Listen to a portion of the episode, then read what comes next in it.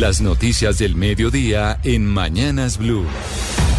Al mediodía, como siempre, lo actualizamos rápidamente de muchas noticias que están sucediendo en Colombia y en el mundo. Y Andrés Carmona, empecemos con noticias políticas porque diversos gremios esta mañana están criticando la declaración que hizo Dagoberto Quiroga, quien es el actual superintendente de servicios públicos y representante de la Colombia Humana en el 2022, quien eh, señaló que así como FECODE donó 500 millones eh, de pesos a la campaña de, de Petro Presidente, pues todos los gremios hacen lo mismo.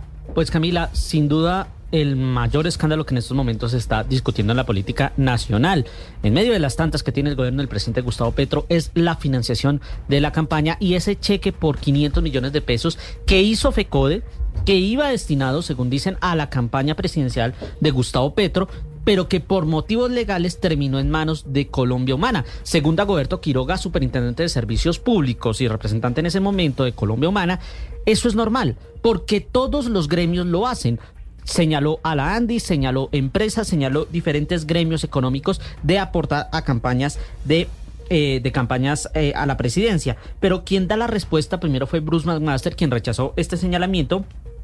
Y en segundo lugar, María Claudia Lacutir, actual presidenta de AmCham y del el gremio Aliadas, quien señala a través de su cuenta de X. Desde AmCham rechazamos la generalización que hizo Dagoberto Quiroga, según la cual los gremios también aportan a las campañas y a los partidos políticos. La Cámara Colombo Americana no destina ni lo ha hecho recursos con esos fines y es respetuosa de la ley. La ley es clara, las personas jurídicas no pueden donar para campañas políticas, pero por supuesto se está utilizando una figura que es utilizar a los partidos políticos para que los recursos terminen ahí.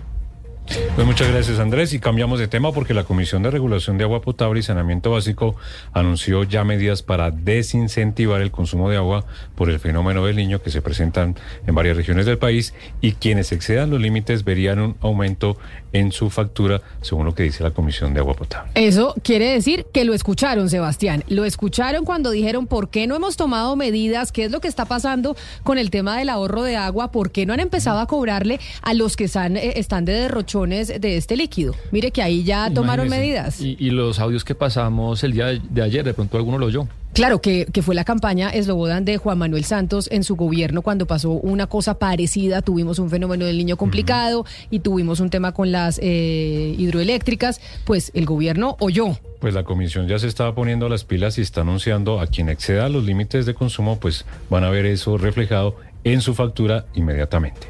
Ana, María, María Celis, usted tiene la información.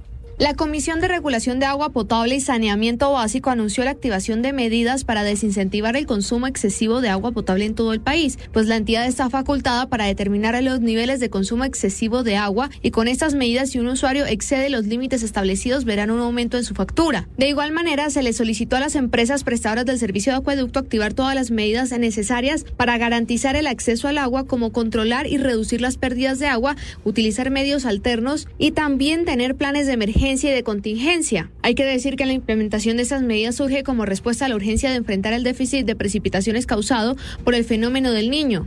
El gobierno busca evitar un posible desabastecimiento de agua en todo el territorio.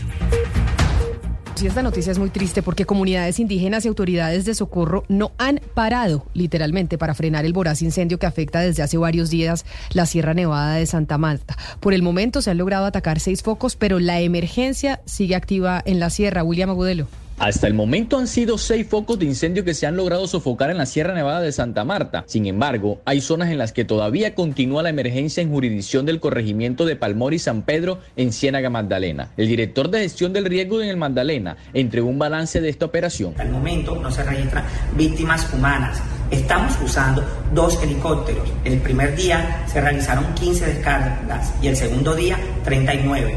Seguimos comprometidos con el cuidado del medio ambiente. A esta hora continúan grupos de voluntarios por parte de las comunidades indígenas y bomberos quienes han hecho equipo con el propósito de superar la emergencia. Hasta el momento se desconoce el número de hectáreas afectadas, por lo que Parques Nacionales se encuentra analizando la magnitud del impacto ambiental en la Sierra Nevada de Santa Marta. Y vamos al Consejo de Bogotá porque desde allí lanzaron una propuesta para que los policías y militares en retiro pasen ahora a hacer labores administrativas en la ciudad, esto con el fin de sacar a las calles a los policías activos y así mejorar la seguridad en la capital del país. La propuesta, Felipe García.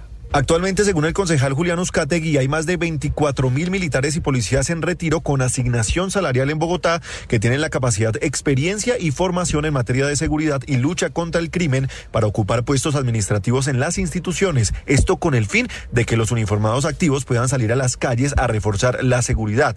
Los miembros de la reserva, si vuelven a funciones, estarían en dos frentes. El primero cumpliendo labores profesionales y administrativas, mientras que el segundo grupo estaría en terreno como actores y desarmados. Hoy le hemos pedido desde el Consejo de Bogotá al alcalde mayor Carlos Fernando Galán que convoque inmediatamente a la reserva activa de la fuerza pública, militares y policías en uso de buen retiro que tienen todos los conocimientos, toda la experiencia y la preparación para liderar la lucha contra el crimen. En la actualidad, indica el concejal, la capital del país cuenta con 16.656 policías, es decir, un uniformado por cada 470 habitantes, mientras que en el estándar internacional el número es de uno por cada 300 habitantes, por lo que Bogotá necesitaría más de 10.000 policías adicionales para combatir la ola de inseguridad. Y en medio del Consejo de Seguridad que adelanta el Gobierno Nacional en el Departamento de Santander, las autoridades anunciaron medidas en Barranca Bermeja tras la aparición de hombres armados patrullando y entregando publicidad en las calles alusivas a las disidencias de las FARC. Javier Rodríguez. Extensa la situación de orden público en Barranca Bermeja y la zona del Magdalena Medio luego de que se conociera que hombres de las disidencias de las FARC patrullaran los corrimientos del centro, el Llanito y la vía Yondo Antioquia. El secretario del Interior del Puerto Petrolero, Harold Villabona, señaló que se iniciaron acciones para investigar en los sectores donde aparecieron panfletos amenazantes de ese grupo armado ilegal. Estamos en la búsqueda de la información para dar con la captura a las personas que están amenazando la tranquilidad y la convivencia y la seguridad ciudadana en Barranca Bermeja sus alrededores y por supuesto en los otros municipios. En Barranca Bermeja hace presencia el ELN, las disidencias de la FARC y el Clan del Golfo. Los habitantes de esa región de Santander esperan que tras el Consejo de Seguridad que se adelanta en el municipio por parte del ministro de Defensa Iván Velázquez se tomen acciones más contundentes contra estos grupos armados ilegales. Hablando de situación de orden público, el operador de energía Finia sigue siendo víctima de extorsiones por parte del Clan del Golfo, esto en el departamento de Córdoba. A la empresa, recordemos, ya le han incinerado, le han quemado dos carros como método de presión para que pague extorsiones. Vanessa Saldarriaga. Las quemas de dos vehículos pertenecientes a la empresa Afinia que fueron realizadas en las vías de Sahagún y Lorica en Córdoba podrían corresponder a un ataque planeado por el clan del Golfo a través de la estructura Cantero Yepes que opera en la zona y que amedranta a varias empresas y comercios con ataques para presionar el cobro de extorsiones, pese a que desde la policía de Córdoba aún no confirman si efectivamente el caso corresponde a retaliaciones por el no pago de vacunas, esta sí es una de las principales líneas de investigación. Así lo explica el coronel Elkin Jesús Corredor, subcomandante del Departamento de Policía de Córdoba. Nos permitimos informar que en esta zona tiene que el clan del Golfo, en este momento con su estructura Javier Yepes Cantero. Asimismo nos pudimos informar que en este momento la Policía Nacional en estos municipios y en el departamento se encuentran acompañando a estas empresas públicas. Por el caso, la policía está ofreciendo una recompensa hasta por 10 millones de pesos para quienes ofrezcan información que permitan identificar a los responsables de estos ataques, mientras que la empresa Afinia prefirió no referirse al respecto. Gracias, Vanessa. Y después de las amenazas de muerte que recibieron los jugadores, el cuerpo técnico y los directivos del Deportivo Cali, la policía está anunciando medidas especiales de protección para ellos. Lina Vera. Después de que se conociera algunas amenazas de muerte contra directivos, técnico y jugadores del Deportivo Cali, las autoridades anunciaron desde ya tomar una ruta de investigación que permita dar con los responsables de estas intimidaciones. recordemos que desde una cuenta de hinchas del Deportivo Cali se publicaron los números celulares del directivo Diego Quintero y el del técnico Jaime La Pava. El secretario de Seguridad de Cali, Jairo García, informó que por el momento las autoridades realizan un acompañamiento a las víctimas. Eh, que podamos determinar también la ruta de investigación, que podamos recepcionar todas las denuncias. La policía ha venido adelantando también este tema y por supuesto toda la solidaridad y el mensaje claro. No queremos a nadie amenazado en Cali, ni a un presidente del Deportivo Cali, ni a ningún ciudadano. Guido Jaramillo, presidente del Deportivo Cali, ha solicitado acompañamiento de policía, de higiene e informática para determinar qué persona filtró los teléfonos del plantel y cuál es el origen de las amenazas.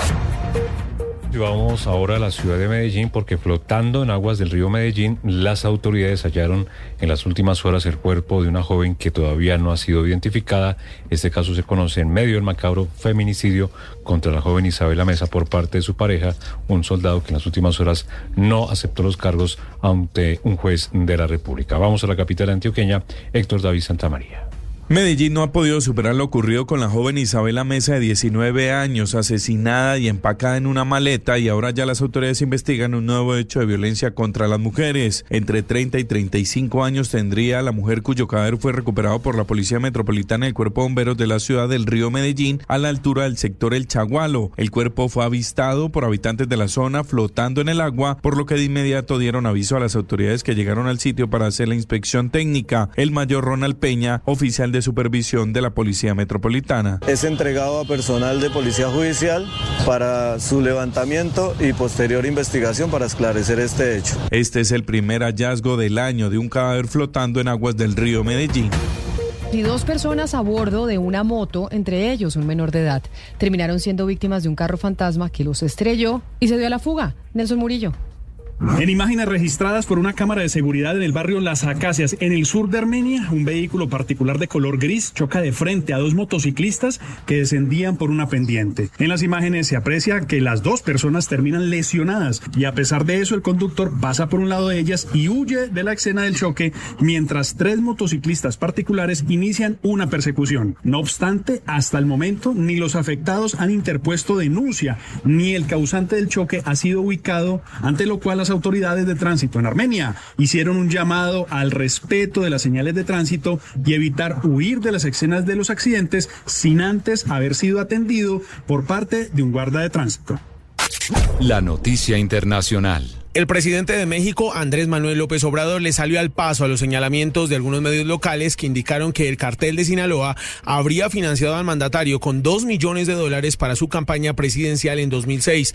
Eso fue lo que dijo el presidente López durante una rueda de prensa que se desarrolló hace pocos minutos. Que esto, sí, tiene que ver con el AMPA del periodismo y de la política. Así, este, y que si hay algo que no les gusta, pues que lo planteen abiertamente, que no lo manden a decir. La política es un imperativo ético, porque esto es este calumniar los supuestos vínculos del actual presidente de México con el narcotráfico en ese país se conocieron por medio de la columna de la periodista Anabel Hernández en la cadena internacional alemana Deutsche Welle, quien aseguró que entre 2010 y 2011 la Fiscalía de Nueva York y la DEA obtuvieron pruebas de la entrega por parte del cartel de Sinaloa al equipo de campaña de AMLO. Y la noticia internacional se produce esta hora también en Washington porque los directores ejecutivos de las eh, redes sociales más importantes como TikTok, eh, Instagram o en este caso Meta, X o Twitter y Snapchat eh, se encuentran en una audiencia del Comité Judicial del Senado para hablar sobre seguridad infantil en las plataformas de redes sociales. Hay que decir que los ejecutivos esperan ofrecer compromisos políticos y respaldar de alguna u otra forma las leyes que se están debatiendo en el Congreso los Estados Unidos como por ejemplo la ley Stop CISAM, que trata básicamente de darle un stop o un, paro al abuso sexual infantil a través de redes sociales, o la ley de seguridad infantil en línea, que lo que busca es crear responsabilidad dentro de las plataformas digitales. Lo que ha dicho Mark Zuckerberg, por ejemplo, es que ellos han tratado de crear desde Meta una aplicación de Instagram para niños, para menores de edad, algo parecido a lo que ha hecho YouTube, pero que en los momentos no están desarrollando dicha aplicación. La noticia deportiva. La noticia deportiva llega desde la ciudad de La Plata en Argentina. Edwin C3, nuevo jugador de estudiantes, así lo anunció su nuevo equipo que confirmó que el atacante colombiano firmó un contrato por los próximos tres años. La venta en términos económicos para el DIM fue muy buena, vendieron el 50% de sus derechos deportivos por 2 millones de dólares, conservando así una gran parte para en caso de una reventa recibir dinero. Esta es la tercera vez que C3 jugará fuera de Colombia. En el 2016 estuvo en La Rocha en Uruguay y actuó en el Santos Laguna en México entre el 2018 y 2019. Edwin Cetre, de 26 años, hizo 15 goles el semestre pasado en la Liga Colombiana, siendo el máximo anotador del DIM este semestre. Las principales tendencias en redes sociales. A esta hora sigue siendo tendencia numeral Isabela Mesa con más de 55 mil menciones y todo porque la noche de este martes se realizó un plantón en el barrio 12 de octubre de Medellín para rechazar el feminicidio de la joven de 19 años que habría sido asesinada por su pareja sentimental. Este feminicidio conmocionó de nuevo al país y puso otra vez como tema de conversación la salud mental de los colombianos. En redes sociales condenan el brutal asesinato de la joven nacida en Copacabana, Antioquia y que estaba radicada en México. Internautas piden que se haga justicia justicia y que al asesino le caiga todo el peso de la ley. Recuerden que estas noticias las pueden encontrar en blurradio.com.